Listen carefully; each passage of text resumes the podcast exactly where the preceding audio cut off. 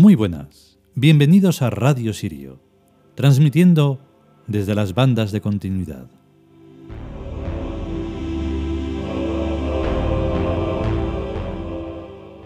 Debo de decir que el capítulo de hoy es extraordinariamente extraño, pero con esa lógica que no puede describirse con la razón ni con ninguna clase de pensamiento humano. Así que es perfecto. Es mm, ese multiverso una y otra vez que además no se repite en absoluto y que siempre son escenas trascendentales que no se viven en el día a día porque no se quiere, se tiene un miedo atroz a que se descubra cuál es eh, la verdadera intención de la existencia, que no es eso de nacer, reproducirse, no sé qué y morir. No, eso no es, eso solo son cosas de bichos. No, esto es como eso, ir descubriendo cada día y casi cada, cada instante de cada día todo lo extraordinario que hay. Va, es, es imposible describirlo. Vamos con el capítulo.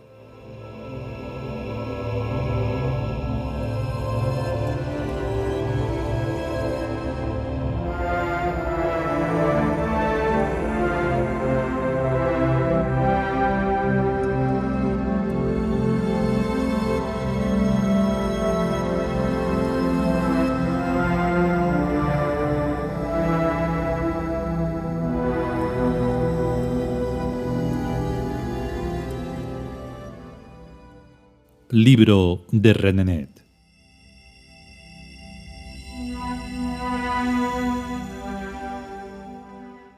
Vigésimo primera entrega.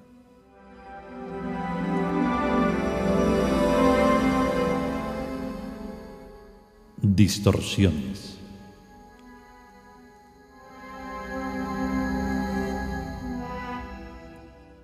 La luna asoma su espejo blanco.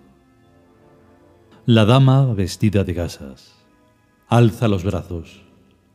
De sus dos manos se desprenden dos pájaros. Un gato los mira. La diosa Bast.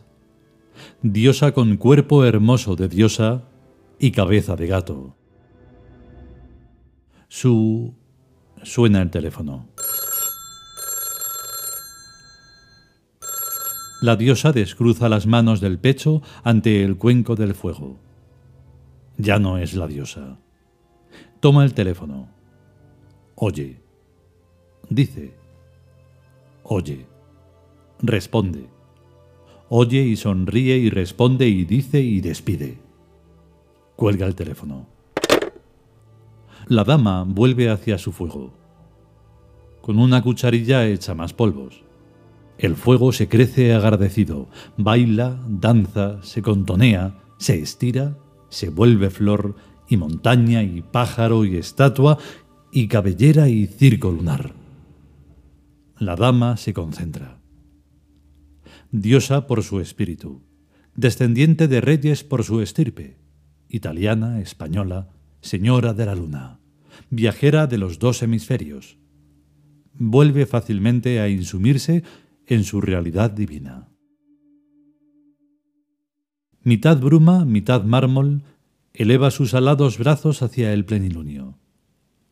Los rasgos felinos de Bast reaparecen estilizados en su rostro, perfecto como la nieve eterna de la montaña virgen.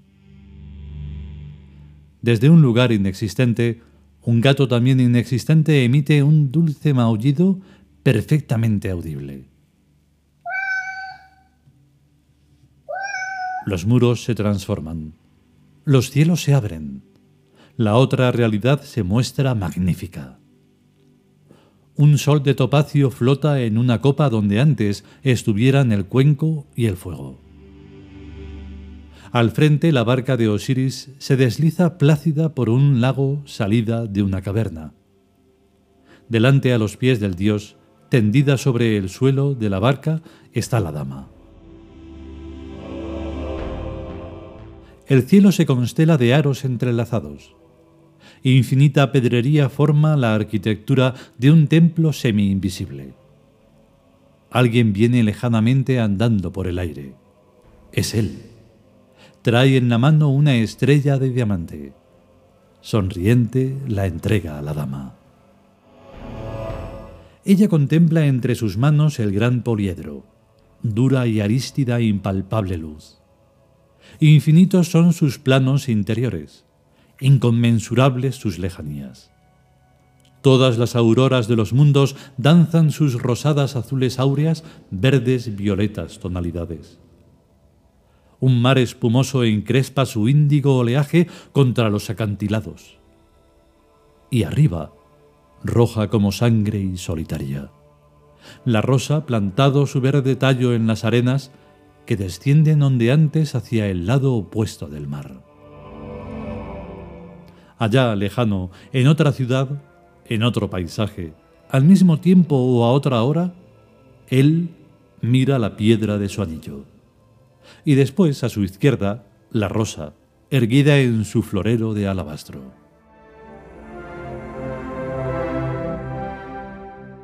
El viento zumba más allá de las paredes. Caen gotas de lluvia. Vuela invisible un gran pájaro blanco.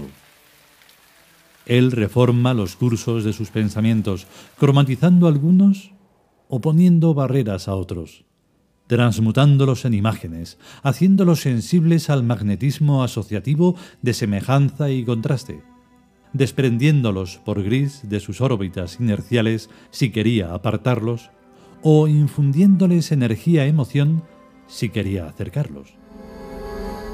Él se invisibiliza a los pensamientos venidos de fuera que le estén buscando, o poniéndoles de canto su pantalla de contacto, o bien se les muestra en su totalidad reflectora. Cierra los canales telepáticos o los abre. Acepta la mirada o la rechaza. Refleja las imágenes como espejo o modula las suyas propias. Él es el amado. Él es el odiado. En otros lugares otras personas piensan, calculan, aman u odian. Y un incesante volar de imágenes cruza los rumbos del espacio. Él sabe que evocar es una sacudida sígnica en el otro extremo, allí donde una red de finísimas mallas recoge temblante los trozos lanzados de pensamientos y el denso oleaje de la emoción. Él ve gentes destruirse en sus torres por lanzarse en cascotes de odio contra el enemigo. Él sabe de silenciosas batallas mortales, rabiosas, infraanimales, de guerras prolongadas durante años, en el universo omniabarcante de los psiquismos. Allí donde Él tiene su reino por el poder de su amor y de los dioses en el cosmos sin ley de los espíritus, el universo anárquico de los deseos y los pensamientos, el espacio apenas recién salido del génesis de la nada. Allí es donde Él está conquistando su reinado por un derecho real incomprensible. Primero envió a los dioses, los signos supremos de la realidad, y los dioses tomaron invisible posesión de todas las cosas. Después suscitó la belleza imperativa, el éxtasis que está más allá de todas las posibilidades actuales y futuras de la materia.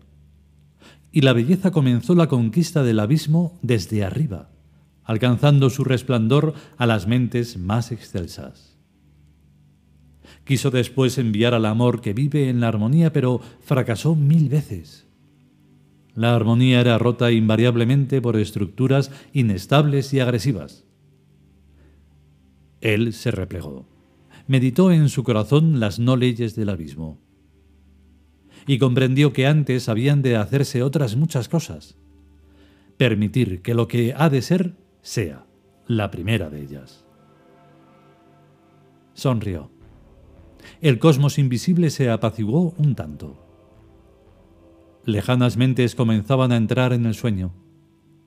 Amó la noche porque limpia el espacio como la lluvia. Amó el trabajo porque obliga a la gente a acostarse temprano. Amó la muerte porque trae la esperanza de nuevas generaciones. El universo fluctuó palpitante, se enrolló como una larga hoja de fuego. Los seres duermen. Cambiaron ostensiblemente los signos de los dioses. Y por el sueño llegaron los ensueños, los que no serían recordados a la mañana siguiente en sueños sutiles emanados de la gema que hacían su trabajo sin dejar rastro. En sueños de profunda frustración que hacían envejecer prematuramente a quienes no se dejaban flotar hacia el ideal. En sueños revitalizantes para quienes ascendían dormidos hacia la inocencia. El universo distorsionó todas sus coordenadas. Cada célula miró cara a cara a su destino. Los átomos saltaron de sus órbitas. El ayer regresó y el mañana se hizo presente. Las aguas de los ríos volvieron a sus fuentes. El alba comenzaba a media tarde. Las flores cazaban insectos y las últimas palabras de los versos regresaron a sus poetas muertos. El todo fue por nada. Estirpes de un millón de años se extinguieron en un soltero la piedra y el camino, el grano de arena en el reloj. Las fábricas cerraban por falta de combustible. La madre muerta. Pantallas de televisión a color en los cristales nórdicos de las ventanas. Dolor en la nuca. La incesante labor de cien mil siglos erosionando las aristas de las garras jóvenes dentro del cerebro. Fogonazos cósmicos. A la mañana siguiente volverían a evadirse, pero a la noche siguiente volverían a caer y habría una noche en la que no despertaran. El soplo antiguo musitando las viejas leyendas. El agua de mar estancada en los tejidos, cada célula recordó su lejana historia. Viaje sin regreso. La casa destruida. ¿A dónde ir? El camino era llano y amarillo la pradera ascendía cuajada de espigas. Antes de era la luna, reflejos en el agua. Solo esto, siempre aquí. Sumisión absoluta a una voluntad omnipresente. El alma a flor de piel. Y luego también, pero no lo mismo. Como si pudiera lo tenía. Cuando no pudo estuvo allí con... Exactamente así de... No con los mismos resultados, Acerca de otro término repetía la aquella eres o nunca animado en un otro lazo imprevisiblemente tardío corresponde con una sabía esa atroz tembloroso sudor y...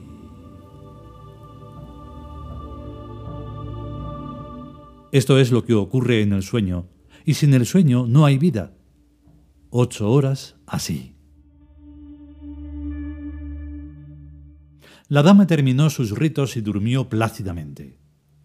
En el sueño, sentada en el trono de la muerte, cada noche cumple su misión de dar la sonriente bienvenida a los que mueren. A veces, puede si quiere con un gesto de su mano ordenar a los guardianes que regresen al invitado hacia la derecha. El reino de los cielos se está acercando.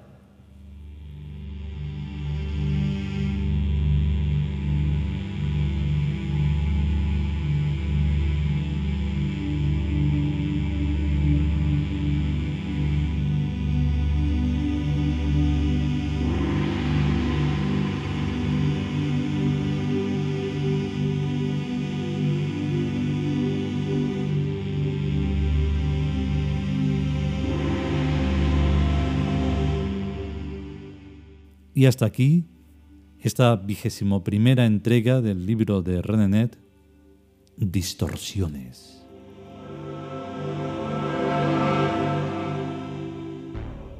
Es, eh, yo creo que es que, claro, había una serie de capítulos que estarían reproducidos, no sé por qué, imprimidos por ahí. Y luego este, como el de ayer, no, no lo hemos leído nunca y es, es una cosa que te deja sin palabras porque, claro, es como modular los sueños que se tienen y darle una correlación de lógica. Y claro, si ya es fascinante por sí mismo los sueños, si los puedes atrapar y puedes recordarlos y darles una, no sé, como un, un nivel de existencia superior y además legible, pues es fascinante. fascinante. Bueno, pues que mm, si podemos y sobre todo si queremos, pues volveremos con lo que sea. Dijimos que íbamos a hacer lo de los dioses chinos, pero pues no ha podido ser. Así que otro día. Hasta luego.